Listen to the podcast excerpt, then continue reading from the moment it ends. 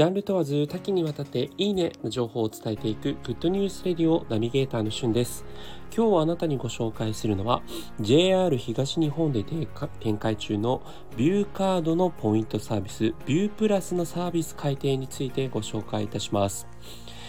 こちらですね JRE ポイントというのを皆さんご存知でしょうか？えー、Suica とかそしてビューカードを利用するとたまる、まあ、JR のポイントサービスなんですけども、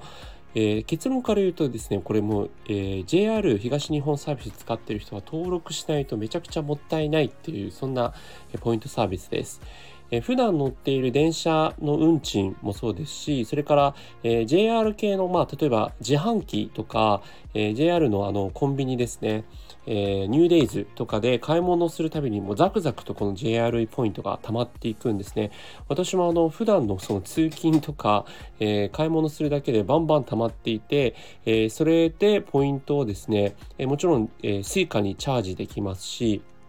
それからポイント交換でいろんな景品と交換できるというので、えー、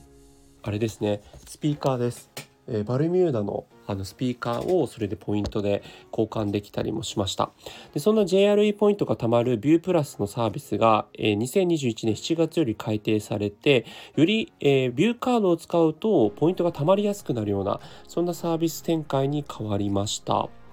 えー、実際にですね、ビューカードと、あとビューカードのあのゴールドバージョンがあるんですけども、ゴールドバージョンを使うと最大で8%相当、えー、それ以外のビューカードの利用で最大3%ポイントが、えー、貯まるようになります。なので、ポイント還元サービスとしてはですね、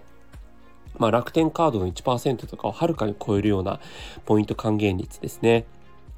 で、例えば、えー、この夏にリニューアルするエキネットという JR 東日本の JR 券予約サイトがあるんですが、えー、そちらをゴールドカードで決済すると8%、ゴールドカード以外のビューカードで決済すると3%が貯まります。ちなみにゴールドカードはですね、年会費1万1000円かかりますんで、結構ある程度のまとまった額を JR で使わないと、ちょっと年会費を見合わないかなというところですね。あと、モバイル Suica 皆さん使ってますでしょうか？モバイル Suica でモバイル Suica 定期券を購入すると、えー、JR のそのビューカード、ゴールドカードだと4%、